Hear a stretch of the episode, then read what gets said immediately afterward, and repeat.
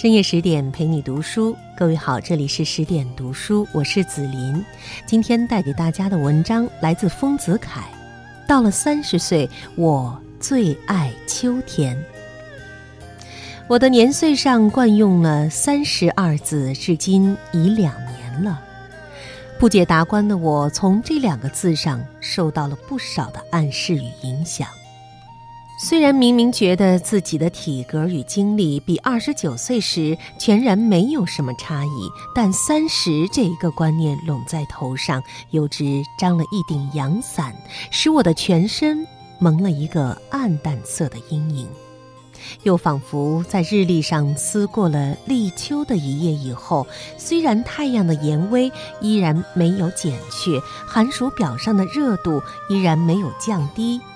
然而，只当得于微雨残暑或霜降木落的先驱，大地的劫后已从今移交于秋了。实际我两年来的心情与秋最容易调和而融合，这情形与从前不同。在往年，我只慕春天，我最喜欢杨柳与燕子。尤其欢喜初染鹅黄的嫩柳，我曾经名自己的寓居为小杨柳屋，曾经画了许多杨柳燕子的画，又曾经摘取秀长的柳叶，在厚纸上裱成各种风调的梅，想象这等梅的所有者的颜貌，而在其下面添描出眼鼻与口。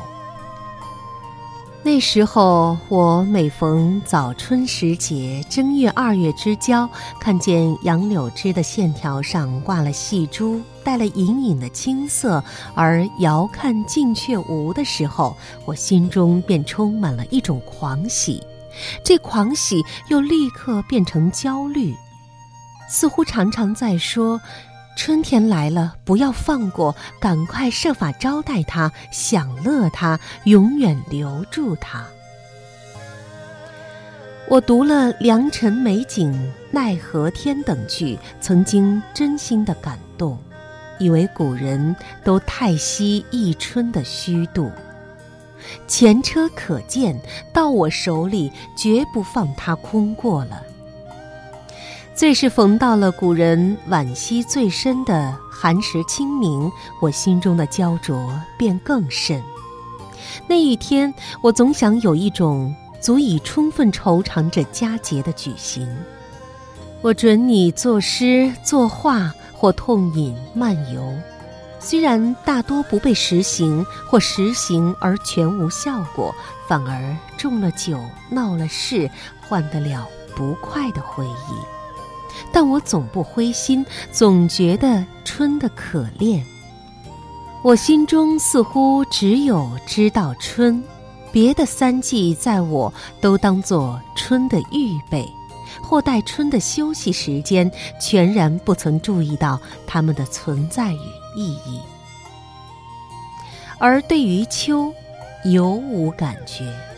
因为夏连续在春的后面，在我可当作春的过剩；冬先行春的前面，在我可当作春的准备。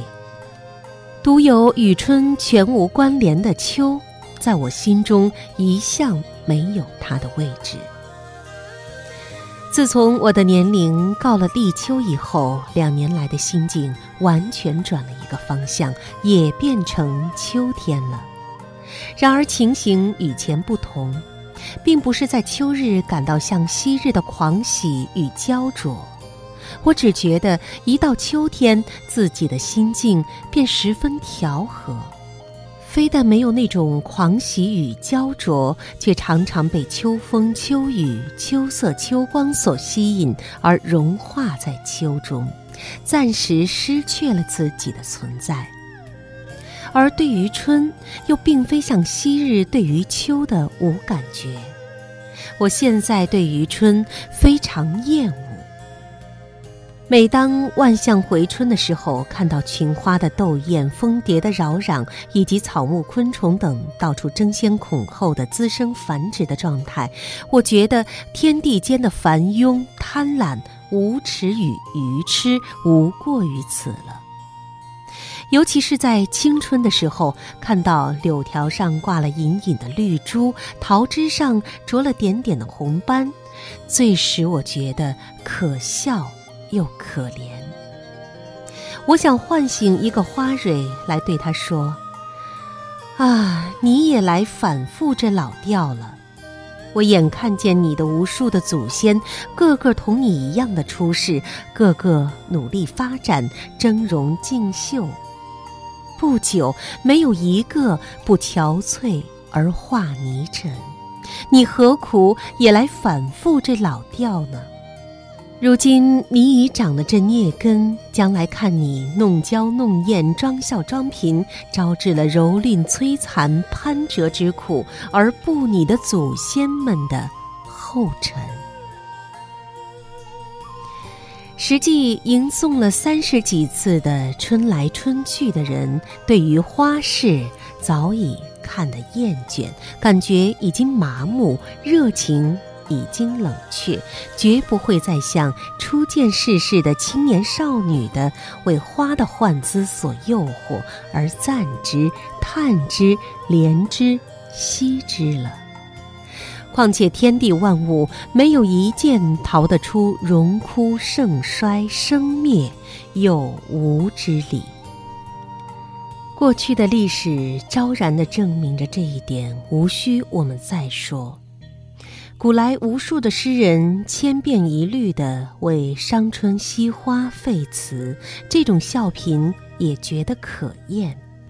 假如要我对于世间的生荣死灭费一点词，我觉得生荣不足道，而宁愿欢喜赞叹一切的死灭。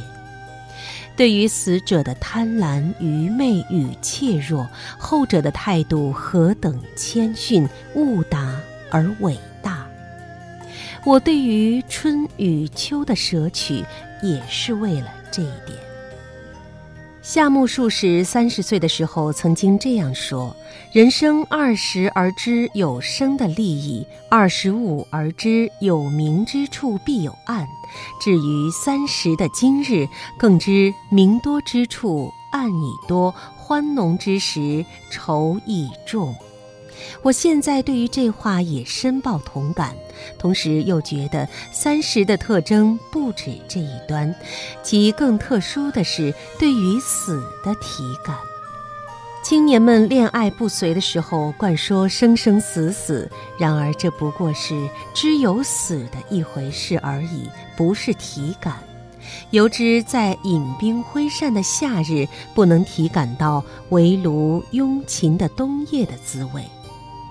就是我们阅历了三十几度寒暑的人，在前几天的炎阳之下，也无论如何感不到浴日的滋味。